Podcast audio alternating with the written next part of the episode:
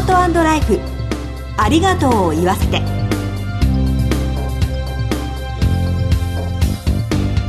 こんにちは。番組パーソナリティの栗林さみです。今回のコメンテーターは全日本総裁業協同組合連合会幹事の為永信夫さんです。どうぞよろしくお願いします。はい為永と言います。よろしくお願いします。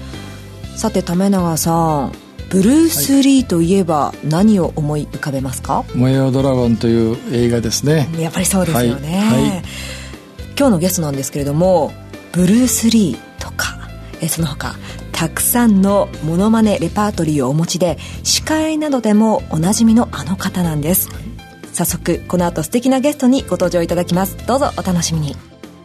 ハートライフありがとうを言わせて。この番組は安心と信頼のお葬式全総連。全日本総裁業協同組合連合会の提供でお送りします。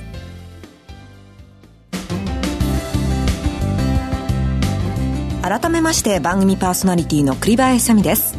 全総連の為永信夫です。よろしくお願いします。よろしくお願いします。では早速ゲストをご紹介しましょう。大学在学中の1974年多くのお笑いタレントやミュージシャンを輩出したバラエティ番組「銀座ナウの素人コメディアン道場に出場。5週連続で勝ち抜いて初代チャンピオンに輝いたことをきっかけにデビューされました。親しみやすい笑顔と豊富な知識ユーモアあふれるモノマネでテレビラジオ CM 舞台など幅広くご活躍中です。タレントの関根勤さんです。どうぞよろしくお願いします。どうもご丁寧にいろいろ説明していただいてありがとうございます。こんなに、徹子の部屋でもこんなに詳しくは 説明されないですけども、なんか照れくさいですね。あの、銀座ナウのお話をしたのは、はい、実は為永さんが見られていたと、当時。はい。僕は、あの、関根さんと同い年ですけど。そうですか。はい。5週のうちの1週は必ず見て、今でも覚えています。ありがとうございます。あの、すごい方がっていうね。そう、素晴らしい人が出てきたなと思って、いずれプロになれるんじゃないかなと思っていました。そしたら、案の定、数ヶ月後にプロとしてデビューされたのを記憶してます。そうなんね。もう昔のテレビって乱暴でね、僕大学3年生ですよ。それで5週勝ち抜いたら次の週からレギュラーですよ。えー、なんて乱暴なテレビ、当時。今考えられないでしょ。そうですよね。オリエンタルラジオが早いって言ったってね、はい、あの、ちゃんと養成学校出て、それで数ヶ月経ってからブレイクですから、僕も1週間後ですからね。乱暴ですよ、当時のテレビは。まあでも、為永さんはね、もう最初からすごかったからっておっしゃってますけど。ええ、なんか、他の方とは全然違った、あの、イメージを持ってます。あの、当時はね、あの、芸能界っていうか、まあ、特にあの、お笑いの方の入り方っていうのは、お弟子さんになって、で、師匠がその、お弟子さんをね、こ何年か見て、お前はダメだとか、そうやってすっごい狭いもんで入ってきたんですよ。だからほとんどいなかったんですよ。ところがテレビで僕が勝ち抜いて次レギュラーになったもんですから、みんなが、あれ？あそこ行けば関根みたいになれるんだって言って、文句がブワーって広がって、その10年後吉本さんが NSC を作って、あ、師匠関係ないな、学校作っちゃったら、いっぱい笑いの、その素人の若い子いっぱいいるんだなと、才能のある子は。それで爆発的にビッグバンになっちゃったんですよ。そういう意味では開拓者でいるわけですね。だから僕がその、テレビを見て自分で学んできたっていう師匠を持たない最初の方のタレントですよね。いいんだか悪いんだかわかんないですけど、流れですよね。世の中の。いや、まあ、そんな関根さんに今日お話を伺うということで、はい、私かなり緊張しているんですけれども。いや、緊張しないでくださいよ、もう、全然。あの、今週から2週にわたってお話を伺ってまいりますので、はい、改めてよろしくお願いします。よろしくお願いします。さて、1回目の今日は家族の絆というのがテーマなんですけれども、はい、私、娘さんの大ファンでして。ありがとうございます。マリさん、天真爛漫というね。そうですね。ちっちゃい時からずっとふざけて笑わしてましたから。で、マリは、ちっちゃい頃は笑った記憶しかないって言ってます。えー、ずっとふざけてたんだ。クレヨンしんちゃんのおじいちゃんとしんちゃんみたいな関係だった。いや、本当にね、まあ、ええ、想像するに本当に楽しいご家庭で育ったんだな、というふうに思うんですけれども、え、あの、マリさんもね、まあ、タレントとしてご活躍ということで、はいはい、娘さんは小さい頃からぱりお父さんの姿を見てやりたいっていうふうにおっしゃいや、ってたんです小さい時はそんなことは言ってなかったんですけども、はい大学生になった頃ですかね、か18、19ぐらいに、あの、不思議発見のミステリーハンターになりたいと。はい。あの、留学してまして、あの、インターナショナルスクールで育ったもんですから、世界を回ってみたいっていう希望があったんでしょうね。それで、いろいろ自分で調べたらしいんですよ。そしたらミステリーハンターは、芸能活動をしている人の中から選ぶと。なるほど。素人からいきなりは選ばないと。それで、一回、その芸能界にデビューしたいと。じゃあまあまあ、まあ反対もできませんよね。僕自分でやってるんですから。背中を押してあげて。だからまあ、じゃあうちの事務所に入ればっつって。安心だから。朝日閣は本当に非常に安心な、この間もニュースになってましたけどもね。ええヤフーニュースになってました。いい事務所だっていうことで。えそれでまあ、僕も社長もよく知ってるし、あの事務所のこと知ってるから、じゃあまあとりあえずうちに入ればということで入ったんですけども。え、何かその上でアドバイスとかしてあげたり？別に何にもしてないですね。ええこうしたらいいんじゃないとか。な、何にも、そんな言ったことないですね、大したことは。ええじゃあその、まあ実際に、まあ事務所に入られてご活躍される姿を、はいまあちょっと離れたところで見るっていそうですね。はい。いやでもね、あの朝の番組とか私も見てましたけれども、あの自由に泳ぐというか、そうですね生き生きとされてますよね。なんかね、僕がデビューした時とは全然違ってましたね。なんか早いですね。その習得するのがっていうなんか。はい。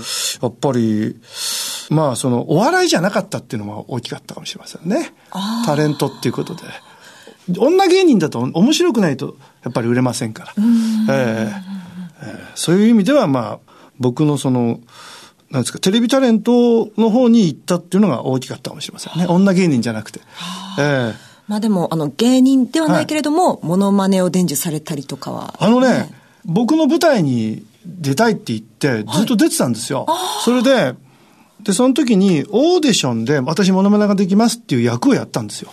それで、マリに大竹秀治さんと千葉真一さんを教えたんですよ。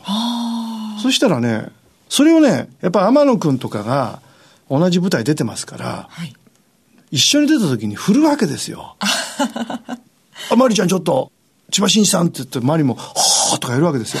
あれがキャッチーだったんですね。ええそれがやっぱ、売れた速さの原因としては、その、若いのに、お年寄りのモノマネするっていうのが、やっぱ良かったんじゃないかなっていう。なるほど。まあ、いろんなね、こう、パズルというか、はいあるんでしょうけれども、はいいや、でもその、まあ、モノマネに関して言うと、は今、お孫さんというか、関根さんにとっては、お孫さん、そうです。マリさんの、はい。要は娘ね。娘さんですよね、はいはいはい。に伝授されてるなんて。あ。の、周りがやってるんですよ。で知らない間にね、千葉真一さんのこういう顔ね、じいじいの顔だっつって、カッてやるんですよ。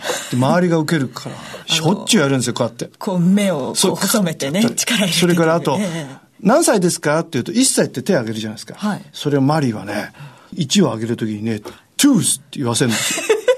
だから、何歳ですか？トゥース春日さんはっってやってますよ。春日君の真似やってますよえ。それ、ご本人は知ってるんですかね？か春日君？春日さんあ、春日君の前でやらしたらしいんですよ。あ 前で？はい。そしたら、春日君の前では緊張してやんなかったらしい。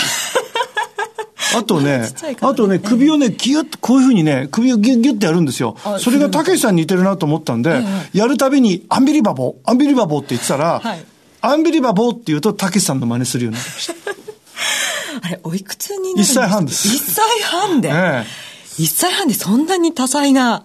え。なんかや、でも普通の子もやりますよ、やっぱり教えれば。いやーでも。教えるか教えないかですよ。いや、でも、英才教育ですよね、そういう意味ではね。まあ、そうなんでしょうね。そういうことやって笑ってますから、親も喜んで。あの、私、マリさんのはい旦那さん、はいあの、K さんにはいはいも実はお会いしたことがあって、ええあの、K さんもとってもあの、楽しい方じゃ明るくて楽しいんですよ。ねえ。だからもう本当助かってますよ。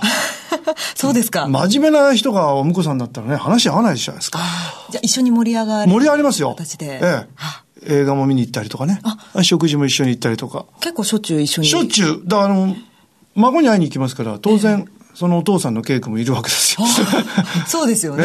えじゃあ一緒にこう、モノマネをこう、伝授したりとかもモしてるんですかノマね。ネは一緒にはやってないです。でもい、いろんな歌を歌ったり、あそれであのー手振り歌ね。ええあの、げんこつ山の種木さんとか、そういうの。あと韓国バージョンも教えてますから。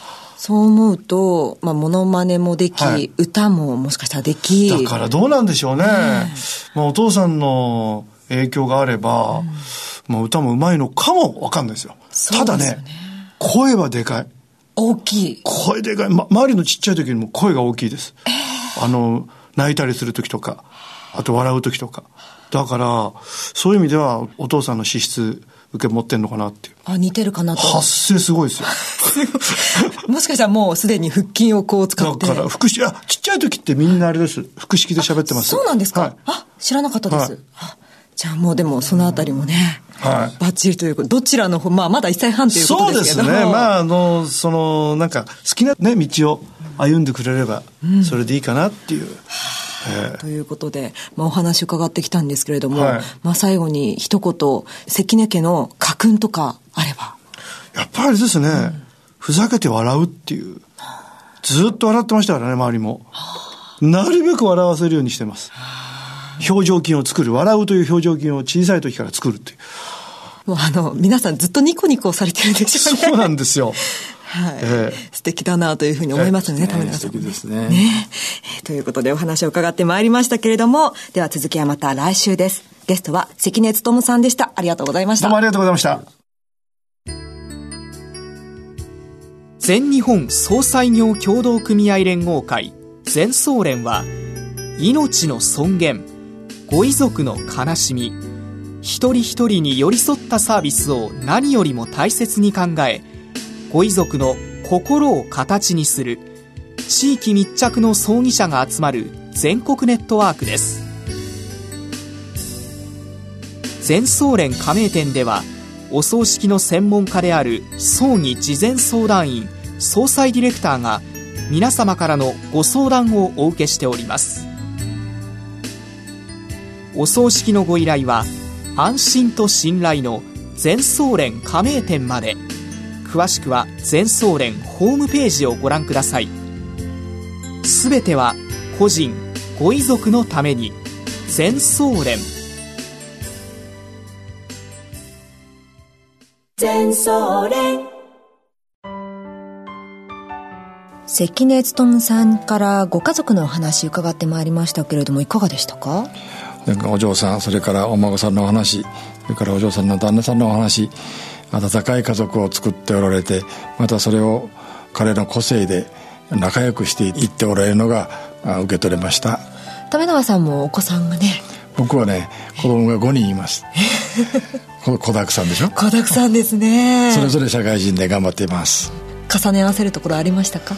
そうですね。やっぱりお孫さんに対するお気持ち、まあ、私もそうですけども一生懸命育ててあの見守っていきたいなとそんな気持ちが関根さんの笑顔から目から受け取れましたね。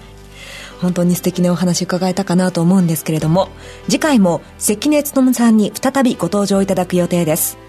今日のコメンテーターは全日本総裁業協同組合連合会幹事の為永信夫さんでした。為永さんありがとうございました。ありがとうございました進行は番組パーソナリティの栗林さみでしたハートライフありがとうを言わせてこの番組は安心と信頼のお葬式全総連全日本総裁業協同組合連合会の提供でお送りしました。